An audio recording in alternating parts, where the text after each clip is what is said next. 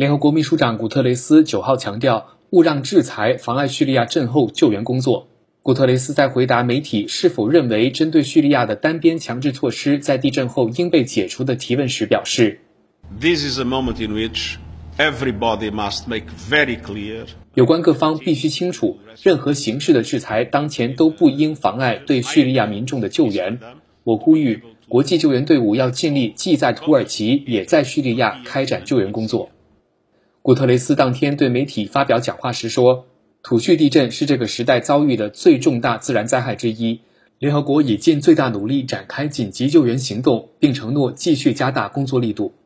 We have released 25 million US dollars from the UN Central Emergency Response Fund to jumpstart the response. 联合国中央应急基金已拨款两千五百万美元，用于支持土叙两国的人道主义行动。